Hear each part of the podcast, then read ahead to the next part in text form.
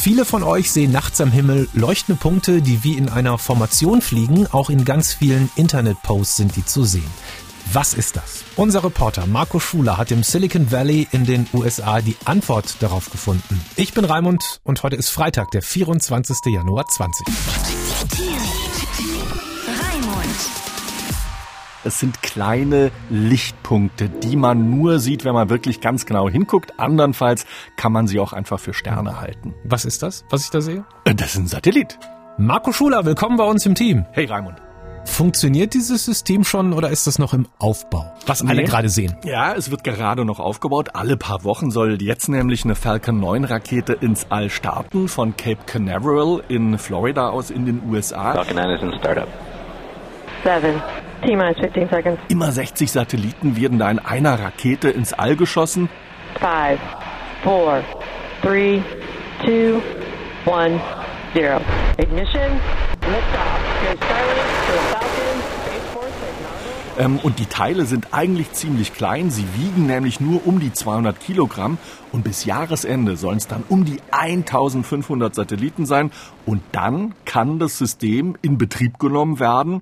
Aber erstmal in einer ganz kleinen Ausbaustufe hat äh, Lauren Lyons gesagt, das ist eine Ingenieurin beim Betreiberunternehmen Starlink. Wir wollen Regionen versorgen, wo der Internetzugang sehr teuer oder unzuverlässig ist oder wo es überhaupt kein Internet gibt. Aber zuerst sollen die Satelliten Nordamerika versorgen, sprich die USA und Kanada. Und wenn dann alles klappt, kannst du auch in der kleinsten Hütte, zum Beispiel in den Rocky Mountains oder in der Mojave-Wüste, wo es überhaupt keine Telefonleitung gibt, mit Highspeed im Netz surfen. Wieso bauen die dieses Satelliteninternet? Was heißt schlecht versorgte Gebiet? Meinen die damit ländliche Regionen wie die Altmark, die Börde oder das Münsterland oder was auch immer? Oder meinen die damit die Wüste Sahara? Ja, auch. Eigentlich nämlich alle Regionen meinen sie. Aber besonders natürlich die dürften sich freuen, die bisher nur Internet im Schneckentempo hatten. Die neue Technologie, die bringt quasi Glasfasertechnik aus dem All auf die Erde. Das funktioniert deshalb, weil die Satelliten als Schwarm um die Erde kreisen. Starlink, on the other hand, Das Starlink-System ist eine Konstellation aus ganz vielen Satelliten, die die Erde in einer viel niedrigeren Umlaufbahn, nämlich in 550 Kilometern Höhe umkreisen und den gesamten Globus abdecken. they cover the entire globe. Naja, und wenn erstmal alle 12.000 Satelliten um die Erde kreisen, so viele sind nämlich für eine halbwegs gute Abdeckung nötig, dann kriegst du Geschwindigkeiten, an die weder heutige DSL-Anschlüsse oder Kabel-TV-Anschlüsse rankommen. Ähm, und dann ist es natürlich auch nicht auf schlecht versorgte Gebiete beschränkt, denn das ist den Satelliten egal. Sobald du halt so eine Schüssel aufstellst, dann kriegst du Highspeed-Internet. Wir haben da also bald diese 12.000, vielleicht sogar 30.000 Satelliten. Man sieht also 12 oder 30.000 dieser Punkte zusätzlich am Himmel. Jeden Abend, Nacht für Nacht. Das verändert doch komplett unseren Himmel. Ich finde das irgendwie auch hässlich. Was ich mich frage, dürfen die das?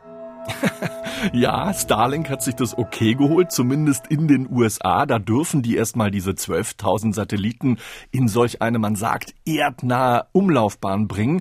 Und in der Endausbaustufe, Raimund, sind sogar 30.000 Satelliten geplant. Wahnsinn. Die Zahl ist ziemlich heftig. Das ist nämlich das Fünffache aller von 1957 bis 2019 gestarteten Satelliten. Und ja, wer genau hinsieht, kann mit etwas Glück und vielleicht einem Fernglas die äh, Teile am Himmel sehen. Astronomen haben sich schon beschwert. Forschung aktuell. große Aufregung. Die Satelliten leuchten hell am Nachthimmel, wenn sie von der Sonne angestrahlt werden. Viele Astronomen finden das überhaupt nicht gut. Die Astronomen finden das nicht gut, weil natürlich dann durch das Blickfeld ihrer Teleskope viel häufiger ein Satellit durchfliegt, als das bislang der Fall war. Astronomen fürchten deshalb, bald gäbe es keinen Sternen, sondern nur noch einen Satellitenhimmel. Jetzt haben sich aber schon etliche Kollisionen im Weltraum, vor allem in den attraktiven Erdumlaufbahnen, ereignet. Starlink experimentiert deshalb mit sogenannten Panels, die die Satelliten ausfahren können, damit sie nicht mehr so gut am Himmel zu sehen sind. Normalerweise kreisen diese Teile in 35.000 Kilometer Höhe. Bei Starlink, da schweben die nur in 550 Kilometer Höhe über der Erde. Was passiert eigentlich, wenn einer dieser 12.000 Satelliten kaputt geht und auf die Erde stürzt? Man hört das ja jetzt schon öfter, ne? Trudelnder Satellit mit Kurs auf Erde. Jetzt haben wir das bald nicht nur einmal, sondern bis zu 30.000 Mal. Ist das nicht gefährlich? Naja, wohl nicht. Das sagt zumindest Starlink. Ja, das will ich an deren Stelle auch sagen. Klar, aber ähm, ich glaube, denen kann man schon vertrauen. Das sind keine Amateure. Die sagen, die Geräte sind so gebaut, dass sie beim Eintritt in die Erdatmosphäre total verglühen. Von denen bleibt nämlich nichts mehr übrig, weil sie aus Recyclingmaterial gebaut wurden. Daher kommen die bei uns erst gar nicht auf die Erde an. Außerdem muss so ein Satellit alle paar Jahre ausgetauscht werden. Deshalb wird er quasi zum Kamikaze-Flug Richtung Erde geschickt und dann verglüht er. Was mich überrascht hat, ist, dass dieses Internet, was die Starlink-Satelliten, was die Elon Musk-Satelliten machen sollen, dass das superschnelle Reaktionszeiten haben soll. Es soll sogar fürs Gaming gut sein. Aber wie funktioniert das? Zwei Gründe. Erstens, sie kreisen in nur 550 Kilometer über der Erde. Das ist sehr nah. Das Signal braucht also nicht so lange, bis es uns hier unten erreicht. Und Grund Nummer zwei. Die Satelliten schießen sich quasi per Laserstrahl das Internetsignal zu. Das wird also immer weitergegeben in brutal schneller Geschwindigkeit. Es muss also nicht von der Erde zum Satelliten geschickt werden und dann wieder zum User zurück. Es ist quasi dauernd vorhanden und schwebt um die Erde rum. Und diese Technologie, die macht es eben möglich, dass wir superschnell Internet aus dem All bekommen können. Weil bisher, wer schon mal DSL oder Internet über einen Satelliten gemacht hat, der weiß, dass das total langsam reagiert. Ne? Du, du gibst irgendwas ein und erst zwei Sekunden später reagiert das Internet auf das, was du eingegeben hast. So ist das Zocken- heute. Genau, Zocken am PC ist da zum Beispiel via so eine Internet-Satellitenverbindung nicht möglich und auch du kannst nicht skypen, du kannst nicht äh, Telefonie machen, du kannst nicht WhatsApp-Telefonie machen. Das funktioniert bisher nicht, weil eben die Entfernung 35.000 Kilometer so unglaublich groß ist und weil die eine andere Technologie verwenden. Außerdem bisherige Satellitenbetreiber, die haben vielleicht zwei, drei Satelliten im All und wir reden hier von einem riesigen Schwarm. Ist das nicht für die Telekom und für andere Anbieter schlecht, weil dann in entlegenen Regionen gar kein Internet, so wie wir das jetzt kennen, ausgebaut wird? Also niemand baut mehr einen Mobilfunkmast irgendwo auf einem Berg, wenn es doch Satelliteninternet gibt. Du sagst, äh, die werden dann faul. Ja, Könnte natürlich sein. Dass äh, die Telekom und Vodafone und wie sie alle heißen, O2 sagen, nö, wir bauen jetzt kein äh, DSL mehr aus, ihr könnt ja das äh, Internet aus dem All nehmen. Ich glaube, man kann es aber auch andersrum sehen. Ähm, die Telekom und andere, die könnten super Bammel bekommen und sagen, hey, jetzt müssen wir uns beeilen und konkurrenzfähige Technologie ausbauen, sonst nimmt uns nämlich ein Elon Musk aus den USA das Geschäft weg. Also vielleicht könnte das sogar für solche Regionen gut sein, weil dann die Telekom hergeht und sagt, ja, jetzt ganz schnell ähm, Glasfaser in die Erde schießen und äh, alles schnell verkabeln. Denn Glasfaser ist, da müssen wir uns äh, ähm, nicht um heißen Brei rumreden, Glasfaser ist die Zukunft. DSL und Kabel, TV, Internetanschlüsse, das ist echt Vergangenheit, das ist langsam Steinzeit und Deutschland, wenn man sich mal die Vergleichstabellen anguckt, rangiert dort ähm, ganz weit äh, hinten. David Ortmann versucht zu telefonieren. Das geht hier digital. Allerdings nur, wenn alle anderen im Rathaus nicht im Netz sind. Steve, das geht schon wieder nicht. Frank Teives kennt das. Will er Daten schnell versenden, muss er diese auf einen Stick laden. Dann ins Auto steigen und damit 30 Kilometer weit fahren zum nächstgelegenen schnellen Anschluss. Ich glaube so auf Platz 45 oder 50. Also wir sind dort weit, weit abgeschlagen und da muss eigentlich ganz viel passieren.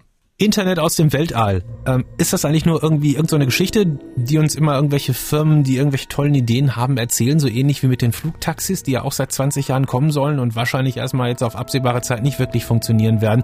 Du bist ganz nah dran im Silicon Valley, da wo die ganzen Tech-Firmen sind. Du kannst es beurteilen. Also jetzt sind erstmal 240 Satelliten, glaube ich, im All. Die Das hat ist es, ne? Elon Musk dort hochgeschickt. Bis Jahresende will er eben 1500 dort oben haben. Ich würde, wenn es um Elon Musk geht, nicht immer meine Hand da ins Feuer für ihn legen. Aber es arbeiten nicht nur Firmen wie äh, Starlink an so einem Satellitensystem, sondern auch Europäer. Also ich glaube, die Wahrscheinlichkeit, dass wir so ein System kriegen, die ist ziemlich hoch. Marco Schuler, vielen Dank. Danke dir, Raimund.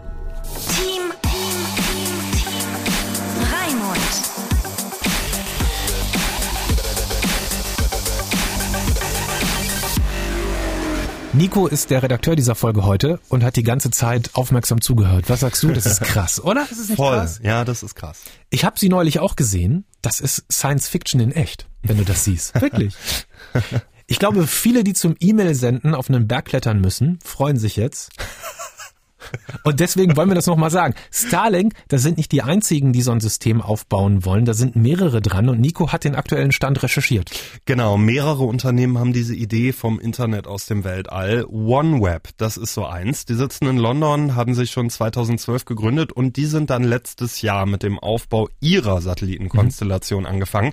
Die wollen insgesamt knapp 2000 von diesen Mini-Satelliten ins All schießen. Also mindestens 10.000 weniger als Elon Musk. Genau. Das muss man sagen. Ja, das muss man sagen. Auch OneWeb will noch in diesem Jahr schrittweise an den Start gehen. Übrigens mit Beteiligung des Unternehmens Airbus, ne, der Flugzeugbauer. Mhm. Äh, dann sind da aber noch mindestens zwei weitere Konkurrenten für Elon Musk. Äh, auch Facebook und Amazon arbeiten nämlich schon an dem Internet aus dem Weltraum. Ich bin ja so hin und her gerissen. Einerseits ist es natürlich geil, wenn du einen Internetanbieter auf der ganzen Welt quasi hast und mhm. egal irgendwie in welchem Loch du gerade wo sitzt, du hast irgendwie Internet. Ja. Kannst Netflixen. Mhm. Genau.